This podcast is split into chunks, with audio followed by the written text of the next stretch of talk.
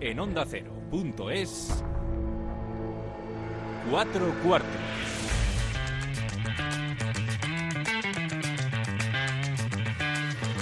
David Katz.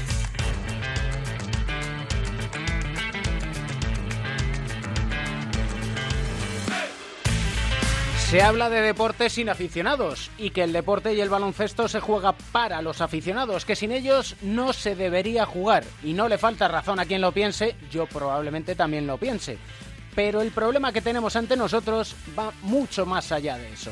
¿Quién está pensando en la salud de los deportistas? Cancelan eventos deportivos como una maratón por seguridad. ¿Por qué no se atreven a aplazar los encuentros de baloncesto?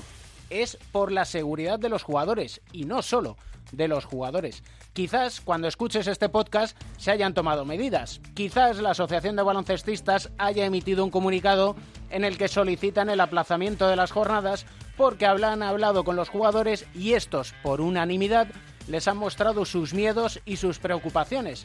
Porque como es lógico, no viven en una burbuja, ni ellos, ni los entrenadores, ni los fisios, ni absolutamente nadie. Y más allá de todo, me surge una pregunta. ¿Por qué cuesta tanto tomar decisiones? El proceso es relativamente sencillo si se tiene claro, eso sí, el objetivo que se quiere lograr. Si la prioridad es la salud, la decisión ya se habría tomado. Cancelación y punto. Si la prioridad es el negocio, ay amigo, ahí aparecen las dudas y no se debería dudar, a no ser que se quiera complacer a todos y en ese caso es cuando las decisiones son erróneas y cuando los líderes no son líderes. Bienvenidos al capítulo número 12 de la cuarta temporada de Cuatro Cuartos, quizás sea el último de esta temporada. Sergio García de Peiro y Óscar Aguilera dan las últimas indicaciones. Hay partido, balón al aire, comienza el partido. El baloncesto se juega en cuatro cuartos. David Camps.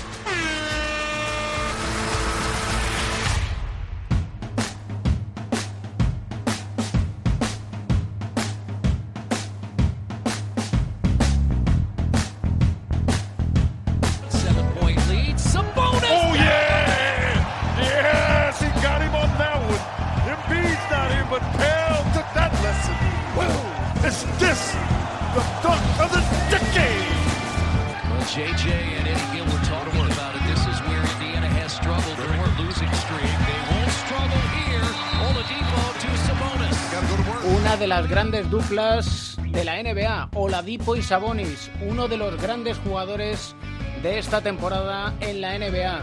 Domantas Sabonis, ¿cómo estás? Muy bien, muy bien. Vaya, gracias por tenerme. ¿Qué temporada estás haciendo, eh? Muchas gracias, gracias. Doble, doble, casi cada día. No sé si esperabas tener tanto impacto ya. No, esta, esta, temporada me han dado una oportunidad para ser titular y estoy intentando aprovechar y ganar cuantos más partidos. ¿Responsabilidad? Sí, mucha más responsabilidad. Um, jugamos mucho por mí, ¿sabes? El entrenador confía que tenga yo el balón en las manos y intentamos hacer todo lo posible para ganar. En eso, digamos que en este básquet moderno en el que juegan casi todos pequeñitos, fíjate como es Houston Rockets, el verte a ti siendo prácticamente el que maneja todo con un 2-11, ¿sorprende? Um, no, sé si sorprende. Hay, hoy en día, ¿sabes? Cada equipo tiene como un, alto que, que puede hacer un, un, poco de todo, ¿sabes? Tenemos a Jokic, tenemos otros jugadores, a Bam, a De ¿sabes? Hay, cada, equipo tiene uno, pero claro, hoy en día todos, todos están jugando con quintetos más chicos, ¿sabes? Pero ahí es donde nosotros tenemos que aprovechar con la altura para coger rebotes, jugar al poste y hacer esas cosas. Es la temporada de la NBA de los últimos años que yo veo más impredecible, en el que puede pasar de todo. Sí, claro, cada equipo en el este y en el, oeste, ¿sabes? Hay tres, cuatro equipos en el top que puede que, puede uh, sorprender, ¿sabes? Y, no hay ni un favorito favorito que pueda ganar. Quizás a lo mejor por aquello de que tienen al rey, Los Ángeles Lakers puede ser con LeBron.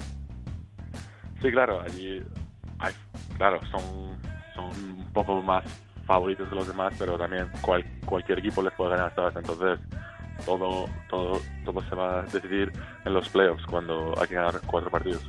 Em, ¿Cómo ves a tu equipo, a Indiana? Ah, pues muy bien. Eh, esto, eh, estas últimas dos o tres semanas estamos jugando mejor, estamos jugando mejor, ¿sabes? Eh, con la incorporación de Oladipo, poco a poco nos estamos acostumbrados um, cada uno a él y hemos em, em, empezado a jugar mejor. Uno podría decir, llega una superestrella como Oladipo al equipo, todo ha de ser fácil. Pero claro, al estar tanto tiempo sin jugar con vosotros, ¿cómo se explica que cueste la adaptación de unos y otros? Ah, claro, hay jugadores como Joey Miles, Miles Turner, que, llevamos jugando con él ya tres años, ¿sabes? Pero este año tenemos nueve jugadores nuevos en el equipo y ninguno ha jugado con Oladipo en todo el año, ¿sabes? Entonces, estamos haciendo, estamos haciendo una buena temporada, estamos ganando, él vuelve, cambia todas las rotaciones, la gente tiene que acostumbrarse a jugar con él, con las cosas que haces y a veces eso no es tan fácil como uno cree al principio, ¿sabes? Y tuvimos al principio cinco o seis partidos, perdimos, pero ya poco a poco nos estamos acostumbrando y todos están jugando mejor juntos. Eh, tú tienes 23 años. Sí. Doncic 21. Ante Tocumpo anda por ahí. Jokic poco más o menos igual. Tatum, Trae Young. ¿Es el inicio de una nueva era? Ah, creo que sí, ¿sabes? Um, en la NBA hay muchos jugadores jóvenes que, que están subiendo estrellas estrellas a nivel LeBron, ¿sabes? Que van a ser buenos jugadores para mucho tiempo, ¿sabes? Um, este año creo que había nueve All-Stars um, First Selection. Es la primera vez desde hace no sé cuántos años, entonces eso enseña el talento que hay. NBA All-Stars. We knew he'd be an all-star from everything he's shown us. From the Indiana Pacers, DeMontis Sabonis. Uh, yeah. Tú eres un all-star. Sí. increíble, ¿sabes? Fue una experiencia inolvidable, ¿sabes? Estar ahí con todos esos jugadores en el vestuario, ver cómo ellos preparan, ver cómo hacen cosas, ¿sabes? Es, es algo increíble. Puedes estar en la pista con ellos. Es un sentimiento increíble, ¿sabes? Y te lo puedes creer. Yo la, la, primera vez que pude asistir como periodista a un All-Star Game, tuve la sensación de sentirme atrapado como en un gran parque de atracciones. sí, algo así, ¿sabes? Eh, algo así es, es, algo increíble, ¿sabes? Desde chico piensas en estas cosas, ¿sabes? Recuerdo en Málaga jugando a la Play con, con mis amigos, ¿sabes? estos juegos y ahora de repente estoy ahí. Y fue increíble que pudiera estar todos mis amigos y, y toda mi familia allí para, para, para, para, tener esa experiencia conmigo. Mira, ya que dices Málaga, eh, tengo una, unas sorpresas para ti. Mira, a ver si reconoces la voz de, de este quien te habla.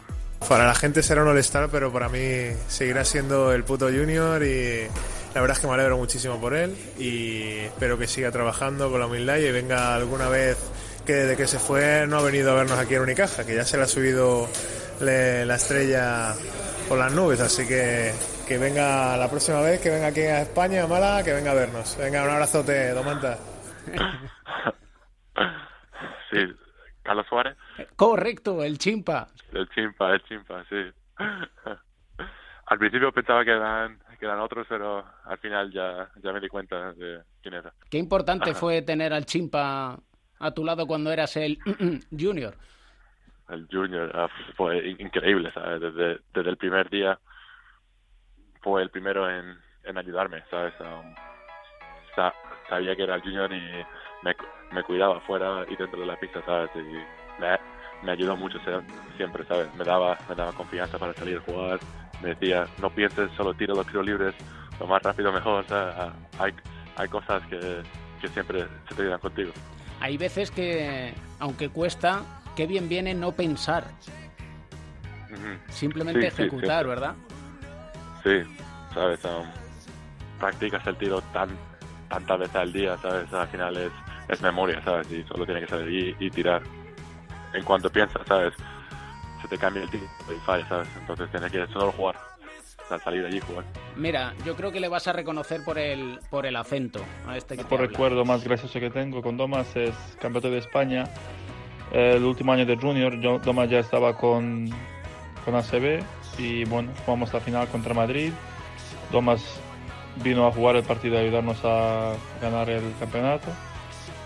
A falta de bueno, 10 minutos tuvo que irse del partido porque tenía que ir a jugar otro partido en Málaga con el primer equipo.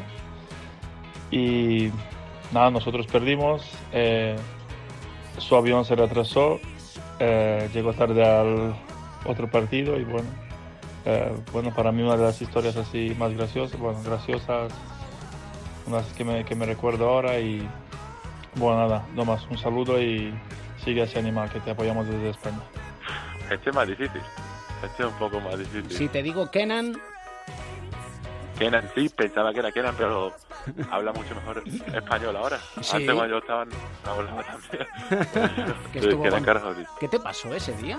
Pff, ni me acuerdo bien, era... No sé, es que ni, ni me acuerdo bien. Tenía que ir a un lado, a otro, a otro, al final, perfectamente. ¿Te siguen cerrando el gimnasio para que no puedas entrar? Ah, ahora menos, ahora menos, porque hay tantos partidos que tenemos que descansar. ¿sabes? También es muy importante tener, tener tu descanso. Te cerraban el gimnasio, ¿no? En Gonzaga. En Gonzaga, sí. ¿Crees que puedes ganar un título de la NBA con Indiana? Ah, claro, ¿sabes? Cada día mejoras, cada día tenemos ju- ju- ju- jugadores que están mejorando, cada verano, ¿sabes? Pueden traer piezas que nos pueden ayudar y estamos intentando hacer hacerlo más. Y papá orgulloso, ¿no? Sí, muy, muy orgulloso. Arvidas Sabonis, un grande, leyenda, uno de los más grandes. Domantas Sabonis, con 23 años, empieza a ser uno de los jugadores más importantes en la NBA. Muchas gracias por atendernos, Domantas. Muchas gracias. Muchas gracias. Un abrazo.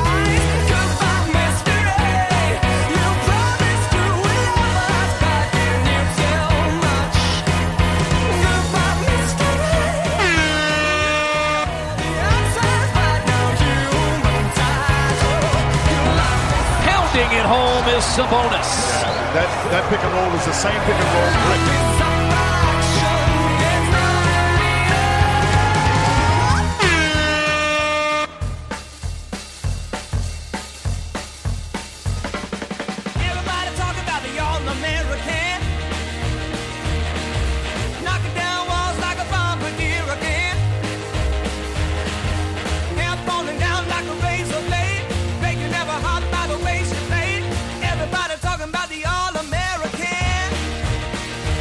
Tiempo para acudir a personas sosegadas, tranquilas, que analizan todo desde una perspectiva del sosiego. Son los analistas, son los encargados del bloqueo y continuación. Pepe Catalina, Joe Llorente, Joe Llorente, Pepe Catalina, ¿cómo estáis? Bien, muy bien. Muy bien. Aquí estamos. No creo que sea la semana de más sosiego y tranquilidad que hemos vivido en los últimos tiempos, pero bueno, vamos a intentar afrontarlo todo de la mejor manera posible. Qué difícil es abstraerse, ¿verdad?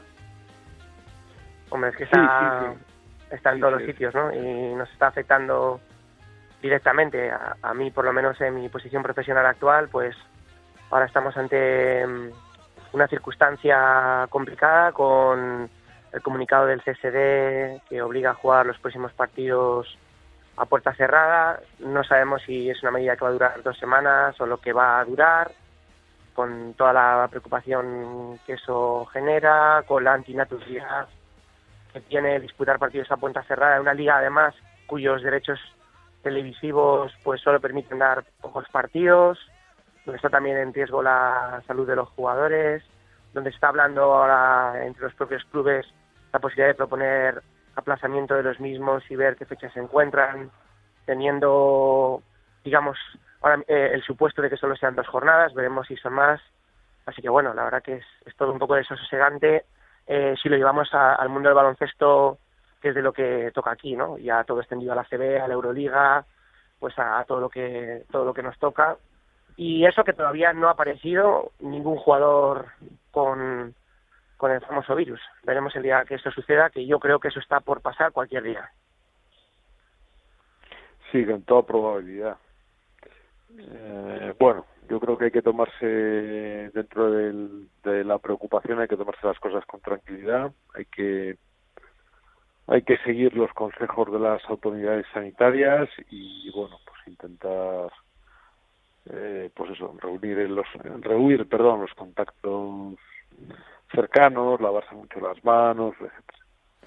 Y por lo demás, pues, bueno, es lo que tenemos, ¿no? O sea, es un accidente, como podría haber sido un terremoto, un, o yo que sé, un incendio, lo que fuera, de grandes dimensiones, que sin duda socava los principios sobre los que se nos estábamos moviendo en los últimos años y yo creo que bueno la única opción que tenemos es eh, observarlo en la realidad eh, intentar dentro de la prudencia que debemos tener todos porque bueno no solamente son los jugadores también los directivos o los profesionales de los clubes o los entrenadores o, o los fisios o los médicos también están en una situación anómala en la que la mayoría de la gente ya no está porque las empresas también en la medida de lo posible están cambiando o alternando turnos, mandando gente a trabajar eh, desde casa, etcétera.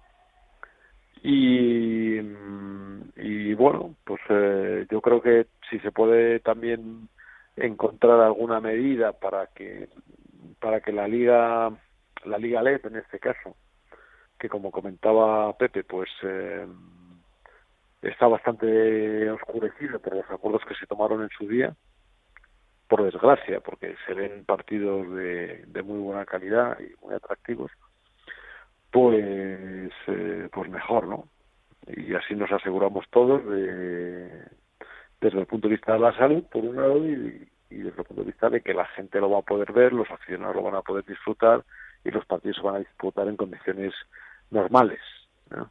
Todo esto altera un poco la, la, la competición, ¿no? No sé si estás de acuerdo, ¿no, Pepe? O sea, es... Sí, claro, claro que la altera, porque desde el momento en el que se van a disputar partidos a puerta cerrada, Claro. el, el efecto que tiene ser como loca, ser local cambia, no sé si decir radicalmente, pero cambia notoriamente, notoriamente en una, pero en cualquier competición, ¿eh? en toda la que estemos hablando Claro, ahora mismo de baloncesto, en la que además estamos en una fase y en un tramo definitivo donde se están diciendo muchas cosas en, en muchos ámbitos y, Claro. y bueno pues pues sí, que lo, que lo marca Desde, desde este punto de vista, eh, los que eh, les toca jugar en casa ahora y que juegan a puerta cerrada, pues eh, están perdiendo una condición que, que otros clubes tuvieron, ¿no? De jugar en casa, ¿no? Una condición de local que siempre es más favorable, ¿no? Entonces, desde este punto de vista, yo creo que la, la competición eh, Se se desvirtúa. torna, se, tor- se torna injusta, se desvirtúa, ¿no? Si, como muy bien dices tú, ¿no? Sí, así es. Lo que pasa que luego viene un poco las reflexiones, ¿no? Que hace uno como ya ciudadano normal de bien, el deporte ha tomado sus, sus medidas, en este caso nos afecta a nosotros por el baloncesto, pero luego la vida sigue y No, yo digo, claro. eh, en, cual- pero en cualquier consultorio médico ahora donde coincidamos 25 personas en una misma sala, eh, ¿hay más riesgo ahí o hay más riesgo de acudir a un partido de baloncesto porque haya más, pero realmente están más separadas y no tienen tanto contacto? No lo sé, la verdad que, que uno llega un momento en que se lo plantea todo.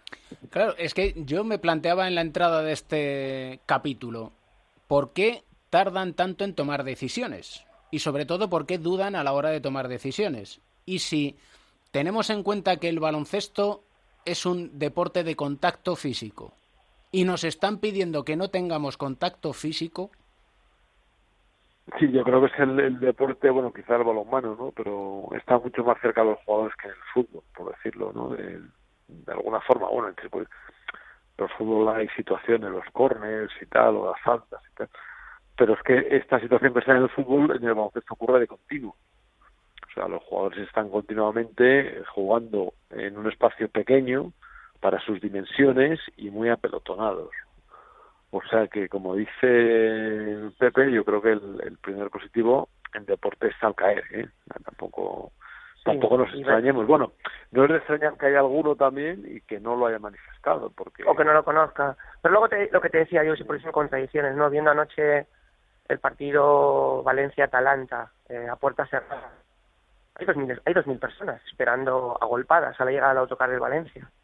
Sí, sí. es- es- Hay más, hay más riesgo de contacto en esas dos mil personas apelotonadas que las que las no sé cuántas mil que hubieran acudido al partido Mm. y hubieran estado en su asiento tranquilamente. Además, el fútbol se juega al aire libre, ¿no? Que no es un recinto cerrado como el baloncesto. Por eso te digo que no sé si en este en este mitad de camino al final estamos solucionando algo, estamos evitando eh, o vamos a tener que ir a un punto en el que vamos a tener que estar en casa y, y tenga que haber una cautela total y una restricción total a todo. La verdad que uno está un poco temeroso ante esa situación.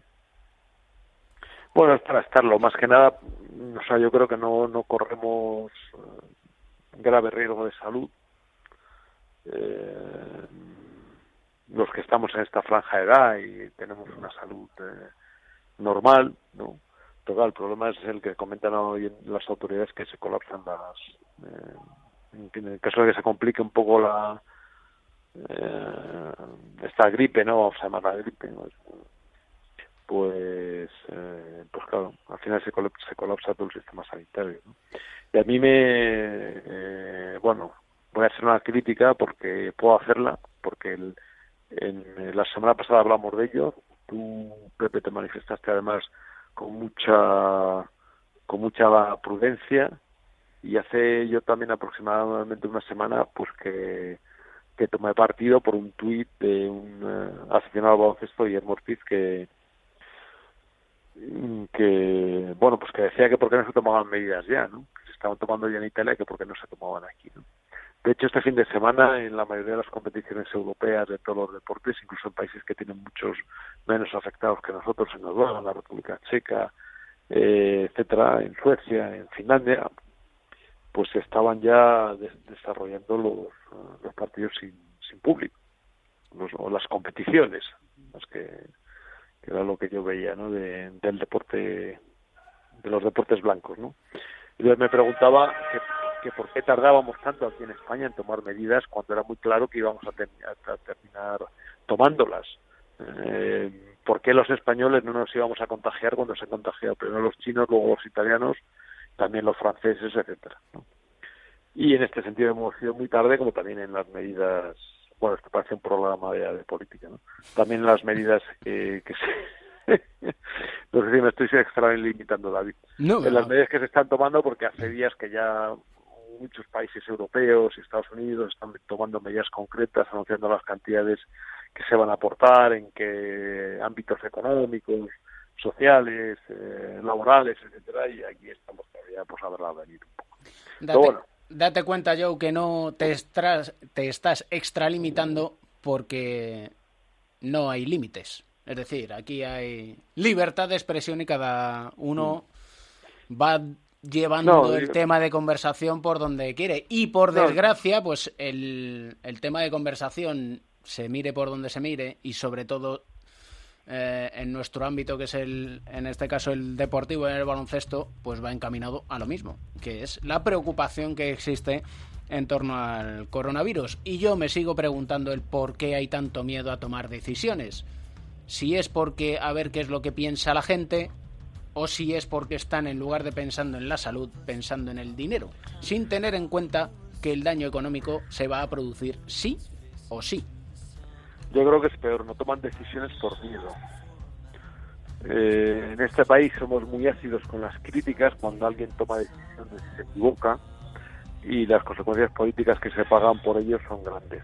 Entonces los políticos pues toman la postura de decir, bueno, yo voy dejando que pasen las cosas y que esto era muy de Rajoy, ¿no? Te voy dejando que se pasen las cosas y luego ya veremos, ¿no? Y esta es la actitud que ha tomado el gobierno. Eh, en este caso,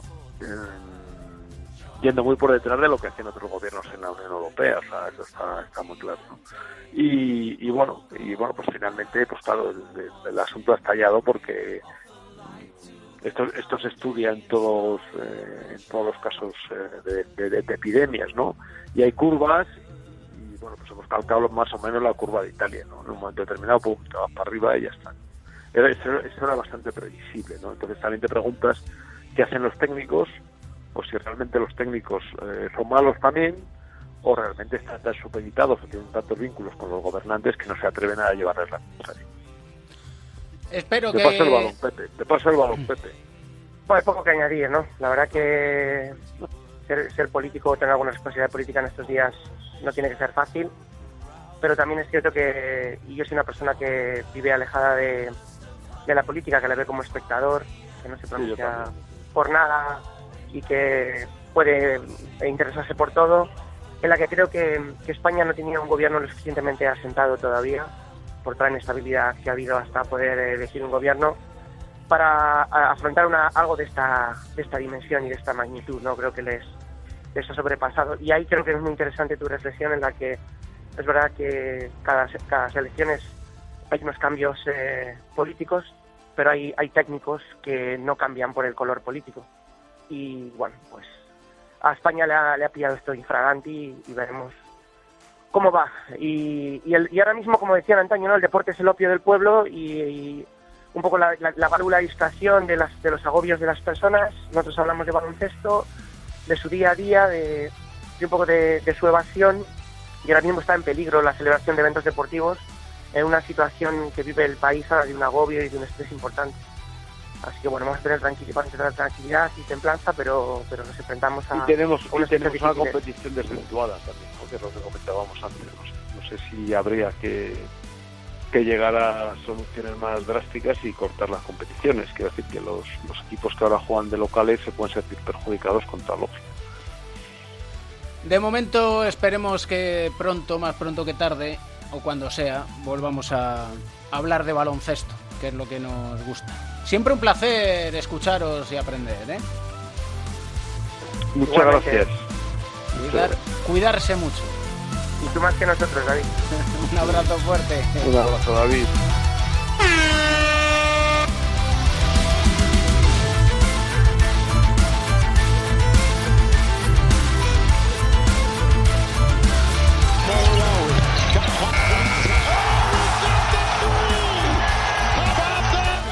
Eleven points. Curry got it to go. Count it. En la esférica le llega Curry.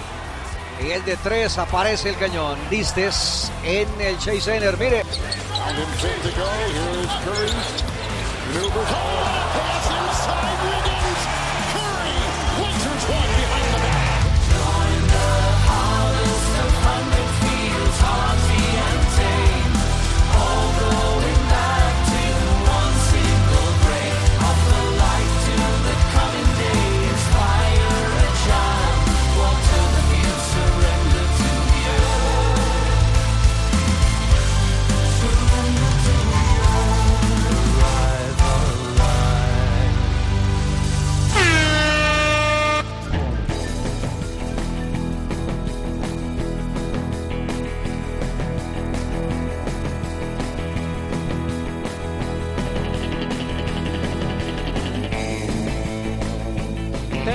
cuarto en marcha con Melotero, gallego de pro, ¿cómo estás? ¿Qué pasa, David Camps? ¿Cómo vas? Pues aquí estamos, sobrellevando el pánico colectivo. Bueno, ahí estamos. Ya tienes papel higiénico en casa, ¿no? Ya lo tenía, por suerte. Importante, eso es lo, lo más Yo importante. de es lo que más me sorprende de absolutamente todo lo que estoy viendo. Y es quién se piensa que el coronavirus afecta al tránsito intestinal. Ya sabes, eso son manías. Yo tampoco lo entiendo muy bien, pero somos el país que somos, no podemos evitarlo. Ay, Dios mío. ¿Cómo es? Copa de la Reina hemos tenido espectacular. Espectacular el- Salamanca. El Salamanca. eh, Menos mal que el coronavirus no lo ha impedido. No lo he impedido por poco, ¿eh? Han- Sí. Ha sido tiro al palo.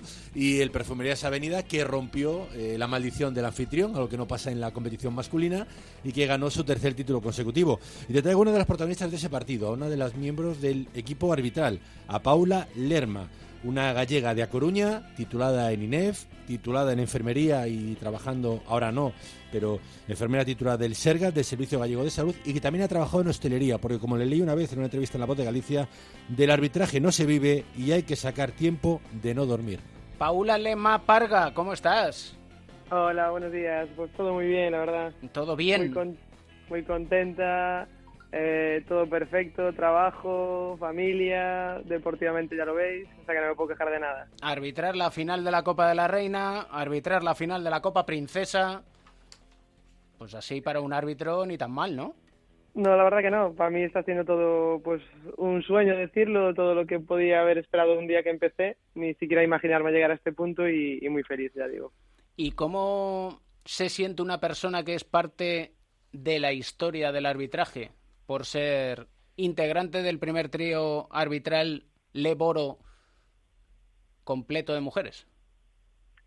Pues supongo que, que es un orgullo, un orgullo por, para representar lo que es eh, en la federación, tanto a nivel de mi federación gallega, que siempre me ha apoyado, como la federación española, que han depositado toda confianza en mí y en otros compañeros, por supuesto. Y también un orgullo personal por al final el trabajo tiene su recompensa. Normalizaremos el hecho de que hablemos de un árbitro sin decir el género, sin, sin decir que es Paula o que es Pepito. Yo creo que está normalizado, la verdad. No veo, hubo esos puntos en los que pues había que darle promoción, pero yo creo que ya está normalizado. No creo que, que sea un tema de conversación que tengamos ahora eso. De hecho, hay más partidos femeninos, masculinos y ya no se habla de eso. Es lo que lo que dije el año pasado que, que me gustaría que se consiguiese y creo que se está haciendo. De hecho, Paco García, el técnico del Carramimber Valladolid, uno de los que el partido entre Valladolid y Tau Castillo que arbitraron, decía en rueda de prensa, no es noticia, el problema de lo que pasa en este país es que esto se convierte en noticia. Yo creo que, que por ahí van los tiros. Sí tengo una duda, eh, Paula, sobre el tema del arbitraje. Vosotros habitualmente sois solo una mujer, evidentemente estáis en un vestuario solas. Eh, evidentemente. Cuando sois tres chicas, tres mujeres, eh, compartís juntas ese momento en un vestuario. ¿Eso ayuda al arbitraje? Yo creo que sí, creo que sí, porque hace, de hecho la primera vez fue como hace grupo. De dos podemos estar acostumbradas, a lo mejor es más. El, el, el problema que no, que no seamos más tríos femeninos es porque no hay más mujeres, no porque eh, no, no, no estemos capacitadas o, nos, o, lo hayan, o, o que lo tengan que hacer como algo novedoso. Porque espero que en unos años seamos pues igual número de mujeres o de hombres o haya más o, como sea y por rotaciones de designaciones se pueda hacer pero sí que sí que considero que hace más grupo porque a lo mejor el tiempo que tardo en cambiarme yo no estoy con ellos y mientras podemos hablar de cosas que van a suceder en el partido de situaciones que que podemos encontrarnos y sí que se hace otro ambiente sí que es diferente Es diferente, eh, supongo que técnicamente no, pero a lo mejor no sé si físicamente. ¿Es diferente arbitrar un partido de, de chicas a arbitrar un partido de chicos? Es diferente en cuanto a al juego digamos pero las chicas de liga femenina en este caso son suficientemente rápidas son suficientemente veloces eh, el juego es suficientemente duro como para que nosotros tengamos que estar exigentemente físicas, nos- físicamente nosotros bien para afrontar esos partidos. Sí que es verdad que a lo mejor ese punto concreto de velocidad, pues un chico sigue teniendo más que una chica, pero en cuanto a nuestra preparación, en cuanto a nuestra exigencia ante el partido es la misma. ¿Y en qué afecta en esto que dices de que es diferente en cuanto al juego? De cara al árbitro, ¿eh? o a ti. De cara al árbitro, pues por ejemplo que el, eh, obviamente en, en chicos eh, el juego se produce mucho más a nivel del aro, por ejemplo. A lo mejor hay contra algunos aspectos que no, porque hay, pues imagínate, mates, interposiciones, interferencias, y en las chicas no sucede eso. Y el juego es pues más, más aéreo, digamos, por decirlo de alguna manera. Pero las chicas también tienen otro tipo de juego que los chicos no tienen. Eh, te leí en una entrevista que decías que antes de los partidos te sigues poniendo nerviosa y decías, si no, ¿por qué lo hago? Eh, esa parte de adrenalina eh, es parte de, de lo que te hace feliz arbitrando. Sí, eh, a ver, nerviosa no es la palabra nerviosa como, no sé cómo decirlo, pero es ese gusanillo, eso, estoy aquí, el, el sonrío, el, el digo, qué afortunada soy que tengo esta oportunidad. Quien, pues siempre hablo con, bueno, unos mejores amigos, siempre se le gusta mucho el baloncesto y, y me dice que me envidia por el hecho de poder estar ahí, él sigue todas las ligas, sigue todo, y es una de las cosas que, que valoro y que digo eh, que soy una afortunada por tener estas oportunidades y por poder conseguir esto. Con el tema coro- coronavirus, hablamos de los aficionados, hablamos de los jugadores, de los entrenadores, pero no hablamos de los árbitros. A ver, eh, a nosotros nos mandaron recomendaciones, recomendaciones desde las federaciones, eh, conforme pues a higiene de manos, eh, pues protocolos a seguir, pero yo creo que las medidas que se tomen para, para que esto no sea no se expanda y, y no haya tanta alarma son buenas. Lo que pasa que creo que nosotros personalmente tenemos que relajarnos un poco lo que comentabais antes de que se que no se no vamos a quedar sin comida, que esto no es una guerra mundial. Eh, entonces, eh, creo que hay que tener precaución, pero con, con cabeza. ¿Verías con buenos ojos el hecho de que se paralizara la competición? ¿O desde el Pues- colectivo arbitral lo, lo habéis comentado? Sí, a ver, es que esto tiene dos vertientes. Una que para el aficionado entiendo que es, es, es malo, porque pues una tiene sus abonos, quiere ver sus, sus partidos, ahora hay partidos, eh, está para acabar las ligas o en momentos importantes y quieren estar ahí. Y para el espectáculo, digamos, pues que también es malo estar en un pabellón y que, escuches botar la pelota, pues es como algo raro, pierde como un poco la esencia, pero también entiendo que al final tiene que seguir porque eh, no sé qué medidas pueden tomar, ¿qué hace? Se retrasa y se juega en verano cuando pase todo y los clubes que hacen mientras asumen económicamente todo ese gasto eh, está parado, es como, es que no, no sé, sinceramente no sé qué medidas pueden tomar, supongo que ahora será la, de- con sanidad la más eh, importante de parar ahora mismo esto, pero, pero supongo que tampoco se puede parar un, un país. ¿Has, No lo sé, la verdad. ¿Has arbitrado alguna vez un partido a puerta cerrada? Eh, amistosos. Amistosos, sí. ¿Y es distinto? Sí, que es distinto porque es- le falta, es como sin salsa. No sé. Es, escuchas, la, el- escuchas todo lo que dicen los entrenadores, los jugadores, todo en la pista, el botar el balón, el eco. Eh, supongo que no tiene esa. Y para los jugadores entiendo que es lo mismo, eh, que no están su afición apoyándola, aplausos. to- No sé, es un poco como un entrenamiento. ¿Y escuchar todo serio. para el árbitro es bueno o es malo?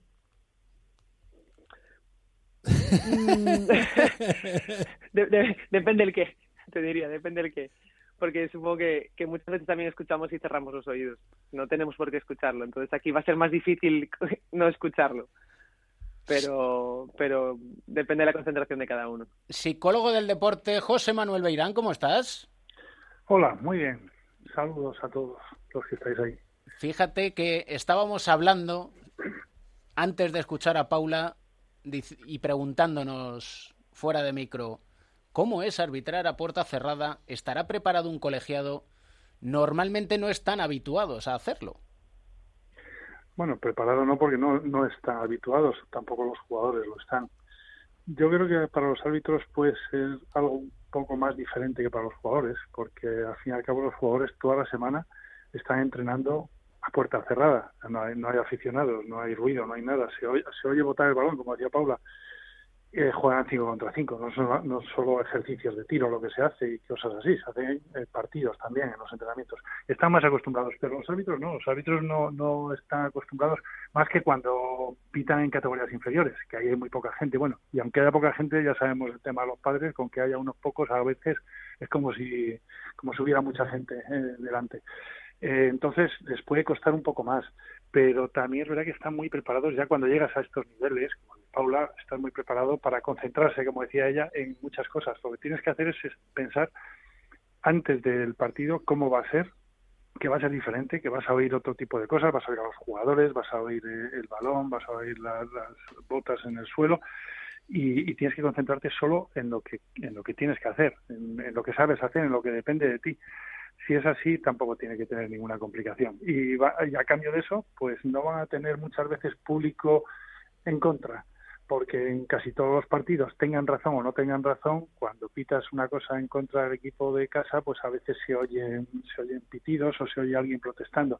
Están bastante acostumbrados a concentrarse en lo suyo y a olvidarse de ese tema, pero en este caso no lo van a tener. Paula, ahora va una pregunta, esta es trampa, y es, ¿te preparas psicológicamente?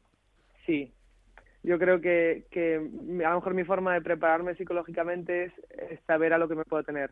Ver partidos, ver cómo están en cada momento los equipos, saber eh, dónde se puede apretar, dónde no, leer un poco el, el partido que vas a arbitrar. Es mi forma de prepararme para saber lo que me puede pasar, digamos, y estar, anticipar algo. Después, como muchos, muchos factores no dependen de mí ni de nosotros, pues tenemos que reaccionar según sucedan. Nosotros aquí, como siempre, tenemos nuestro rincón de psicología del deporte y estamos intentando concienciar a, dentro de los de- del propio baloncesto, que muchas veces presumimos de que somos muy inteligentes y que estamos en otra esfera de- mental, pero realmente se, to- se tiene todavía a la psicología como tabú. Como el hecho de, uff, que nadie se entere que voy al psicólogo, no vaya a ser que se piensen que estoy loco. Sí, Desde me los parece un árbit- error. He tenido charlas, yo he ido pues a, a, a campus o a, a reuniones en las que hemos tenido charla cuando eh, tenemos en, eh, en inicio de temporada también han traído al psicólogo deportivo y para mí supongo que no podemos tener acceso a él que tiene a lo mejor otros equipos porque está más normalizado pero para mí es muy importante porque igual que el deportista pasa por un momento malo de confianza pues o porque no le entran los tiros o porque no le salen las cosas como tiene que ser o por la tal nosotros al fin y al cabo como decíamos nos dedicamos normalmente a más cosas entonces muchas veces la gente tiene pues su familia eh, sus hijos, eh, el trabajo, estrés. Entonces, yo sí que sé de compañeros que por estrés, por agobio, han ido a psicólogos o siguen yendo. Eh, y me parece bien porque muchas veces no sabes cómo afrontar cosas o asumir. Y, ya te digo, el momento de confianza, tanto para los jugadores como para nosotros, porque tú tienes partidos que te salen las cosas bien y otros partidos que te ves lenta o lento y dices tú, hostia, ¿por qué no vi esto? ¿Por qué no reaccioné ante esto cuando antes lo hacía bien? Y supongo que son, son momentos. Entonces sí que me parece que todos tendríamos que, que acudir y que tenerlo de mano. Y sobre todo porque al final, fíjate, Beiri, eh, en esto es una cuestión de normalizar, ¿no? Sí, eh, todo lo que ha estado diciendo Paula lo podría haber dicho un deportista, mm, porque para mí los hábitos son un deportista más, exactamente igual que los demás. Y estamos hablando de rendimiento, de alto rendimiento en este caso. Y, y el rendimiento no tiene que ver si eres jugador, eres árbitro o eres entrenador. Es sacar lo mejor que puedas de ti mismo. Entonces, eso que ha dicho Paula, por ejemplo, al principio de que su forma de prepararse, bueno, lo hace a su manera, pero esa es la idea, eh, es eh, anticipar situaciones que pueden pasar y ver cómo voy a reaccionar en esas situaciones. Solamente con que vayas haciendo ese tipo de cosas, lo que pasa que a veces hay que hacerlo de una manera estructurada. Eh, cuando consigues eso, es más fácil que luego, cuando te pase en, durante el partido, sepas reaccionar de la manera correcta. También comentaba, lo, habías hablado del vestuario, lo de que se tenga que cambiar a veces ella sola. Es exactamente igual que en un equipo. Si tú cogieras 12 vestuarios y, pones a un jugador en cada uno de esos vestuarios, no sería lo mismo. Y un, y un eh, equipo arbitral, sean dos o sean tres, es un equipo que tienen que trabajar además conjuntamente, que tienen que conocerse, que tienen que hablar antes. Eh, es un momento en el que además pueden hacerlo mientras están cambiando. En este caso, hay veces que eso no lo pueden hacer. Y respecto a lo de trabajar con psicólogos, por ejemplo, la FIBA sí lo hace. La FIBA en todas las competiciones importantes, Juegos Olímpicos, Campeonatos del Mundo, Campeonatos de Europa, hay unas reuniones que lo hace Chema Buceta precisamente. Va desde aquí a hacer esas reuniones y está bastantes días. Se trabajan muchas cosas, no solamente la parte psicológica, pero él se encarga de la parte psicológica y es un trabajo excelente el que están haciendo además. Antes de cerrar el cuarto, sí quiero que José Manuel Beirán dé su opinión en torno a las apuestas. las apuestas. Es una cosa que siempre me gustaría todos los días, en todas las charlas que, que tenemos, por lo menos hacer algún comentario. Y muchas veces, por tiempo, porque bueno, nos metemos mucho en el otro tema, pero eh, siempre había que hacer un comentario mientras se sigan haciendo las cosas así de mal, como se están haciendo. Se, ha, se está ensuciando un poco el deporte con el tema de las apuestas, porque mm, por, por internet, las redes sociales, ahora hay muchísima facilidad y seguimos sin darnos de verdad cuenta y tomar en serio el riesgo que tiene eso para los jóvenes eh, de caer en la ludopatía o en o lo que digo por lo menos en ensuciar el, deporte porque ya no es que digas que eh, eso es imparable pero por lo menos que no haya clubes deportistas instituciones que estén animando a eso que estén apoyando eso que se hace solamente por dinero está claro. Eh, no nos vengan con historias de que bueno lo hacemos porque además así ayudamos a que se haga de una manera eh, más eh, no sensata. No no es verdad. Lo estás haciendo solamente por dinero y te estás olvidando del riesgo que tiene eso la, incluso la propia ley o proyecto de ley que tenemos ahora, pues la verdad es que es ridículo.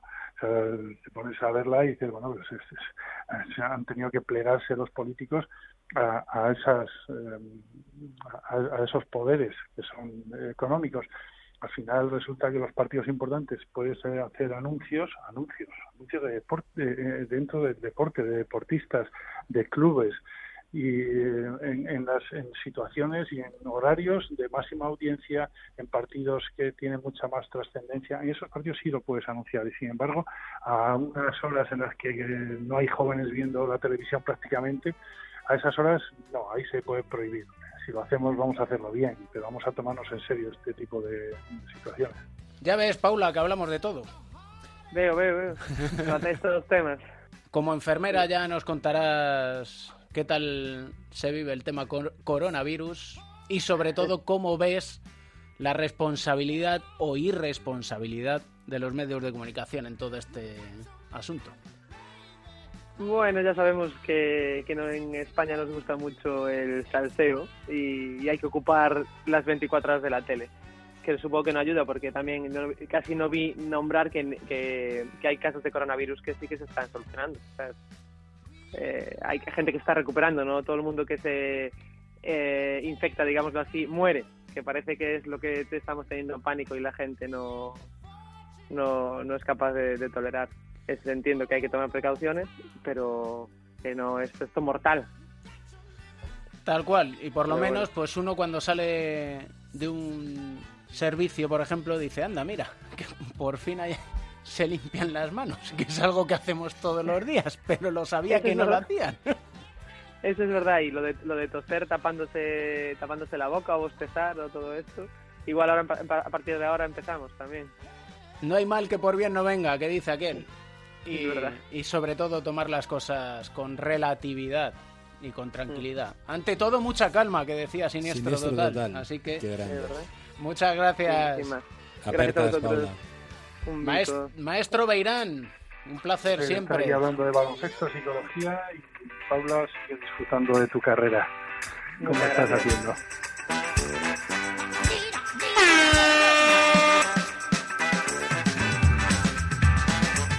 Would you consider points, rebounds, and assists and turnovers a quadruple double? A dubious one.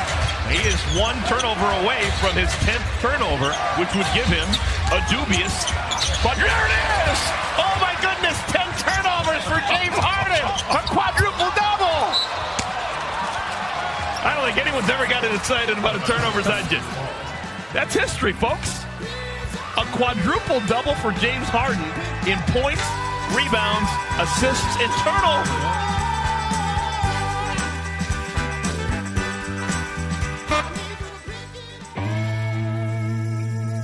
Trash talking.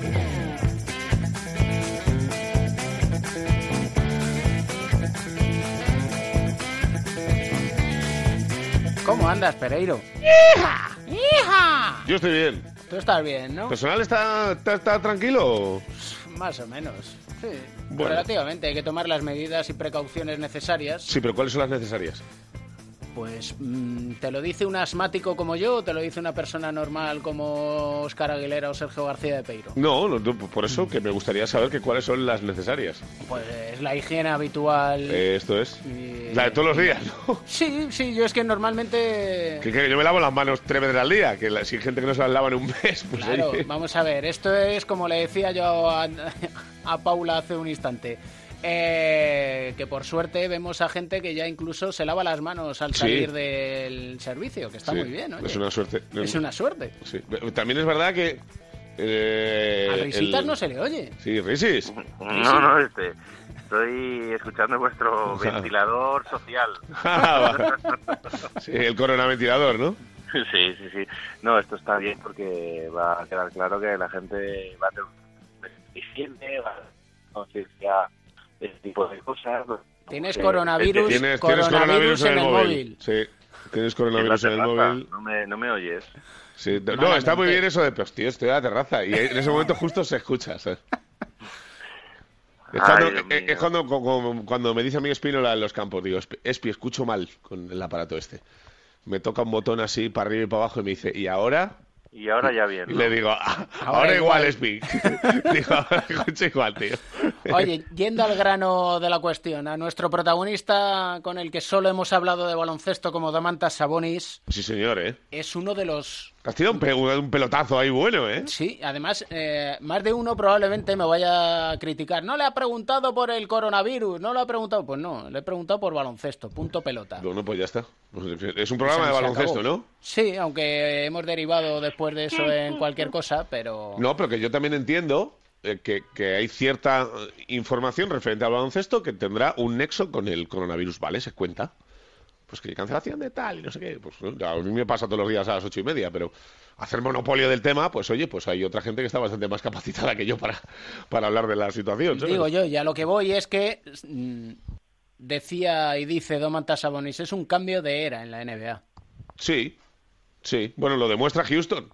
Yo siempre lo hemos hablado aquí eh, eh, varias veces y eh, no sé si es que se han retirado varios tótems en, en los últimos años y ha cambiado el, el, el juego bastante, pero no sé qué opinión tenéis vosotros, pero está claro que en Europa se sigue manteniendo un poquito, cada vez menos, porque también ves muchos equipos parecidos, aunque, no sé, el Madrid y alguno más, pues eh, sigue desafiando el básquet de toda la vida con un tío de 2.20 que, que le es determinante en todos los partidos, pero creo que es otro básquet completamente distinto. Que te guste más o menos, ahí entramos en, en, en otra teoría. A mí me gusta Domantas Sabonis, por ejemplo.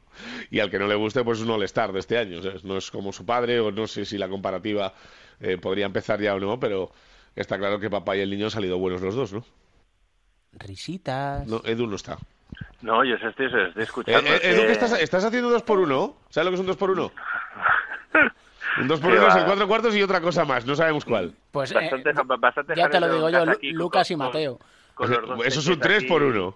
Hay que hacer teletrabajo, telecolegio, pero no, lo que decías tú de- del básquet de, de Houston es la apuesta por el extra small ball, ¿no? Y a ver qué, qué pasa, a ver si suena la, la flauta con este nuevo estilo de, de básquet, de la escuela de D'Antoni, eh, las locuras que hacen en Sacramento, de apostar y es verdad que los clásicos a los románticos, a los que ya tenemos una edad como David y yo, y vamos a decir que peinamos canas pero no peinamos nada, sí somos un poco más románticos de, de, de- de la figura del 1-3-5 y que el 5 sea un pivo dominador, pero es lo que hay, es nuevos tiempos para el básquet. Sí que es verdad que los que vayan a cambiar el baloncesto sean de Antonio y Luke Walton. Joder, pues igual habíamos elegido mejores embajadores, también te lo digo. ¿eh? O sea, no, no, no sé, ¿eh? O sea, no Ya- les veo. Ya echaba yo de ¿sabes? menos. No este veo yo que talking. sean Obradovich y, y Pablo Lasso, ¿sabes? Asunto trash talking, eh, al, al hilo de entrenadores. Sí. Kenny Atkinson. Vamos a ver, ¿alguien me puede explicar, alguno de vosotros dos, cómo se les ocurre a los Brooklyn Nets despedir a un entrenador que ha devuelto a la franquicia a un lugar en el que no estaba desde hacía años? Y, y un gran tipo, por lo que, Y un gran por- por, entrenador. por lo que parece.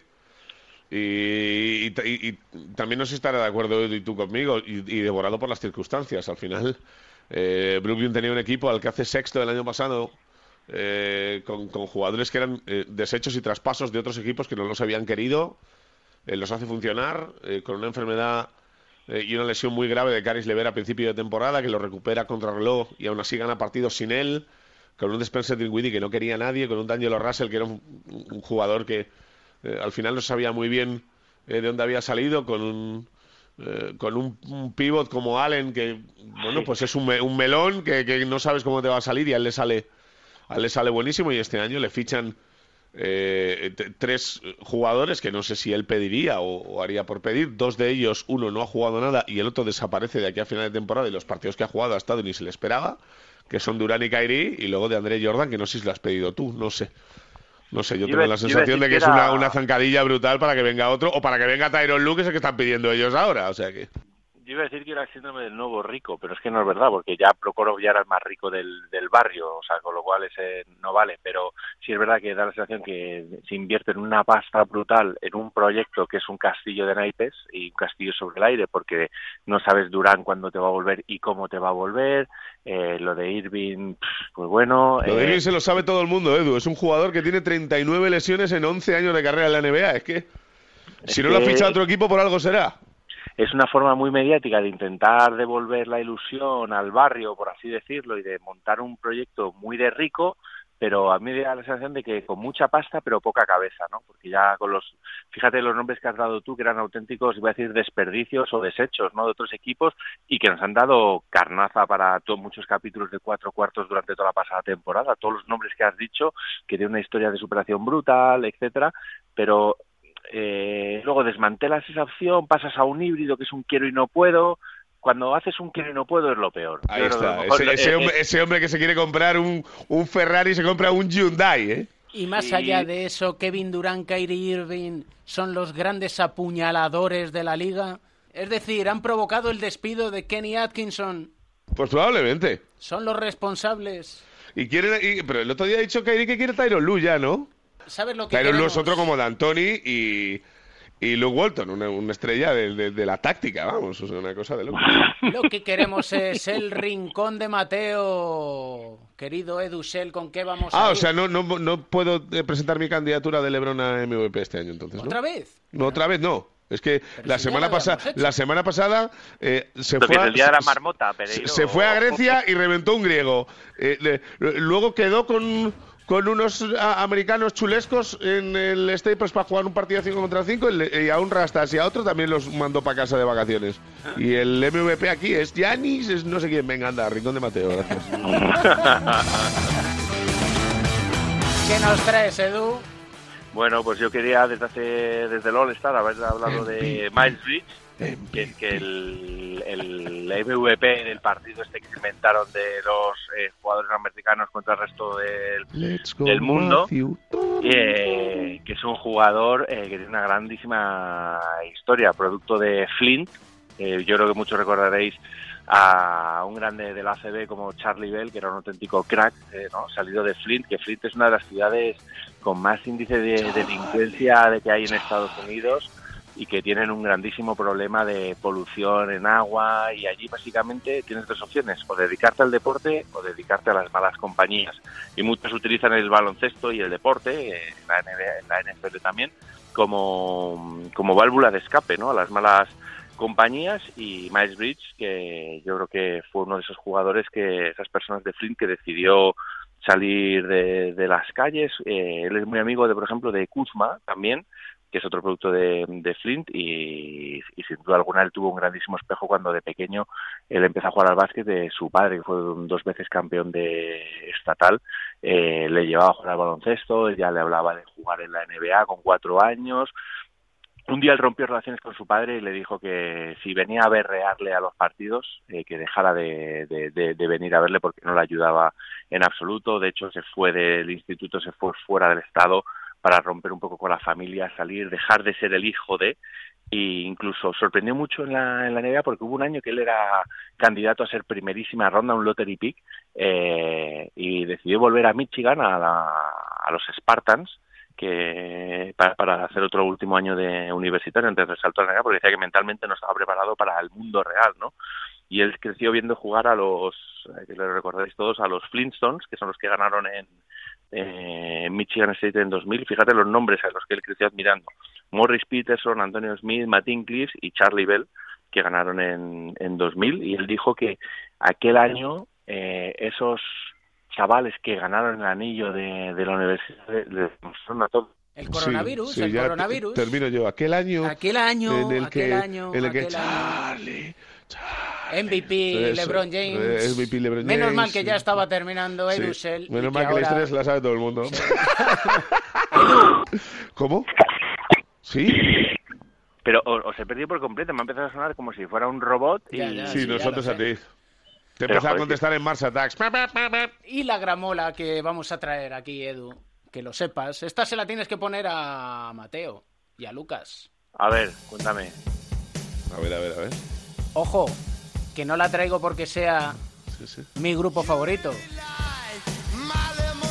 No es porque sea el Do You Love Me de Kiss. Sí. Ah, Miggy. Ah, Miggy. Ah, Miggy, camisetita buena de Staples otro día. Es que Qué fotón tú. End of the Road Tour pasó por el Staples.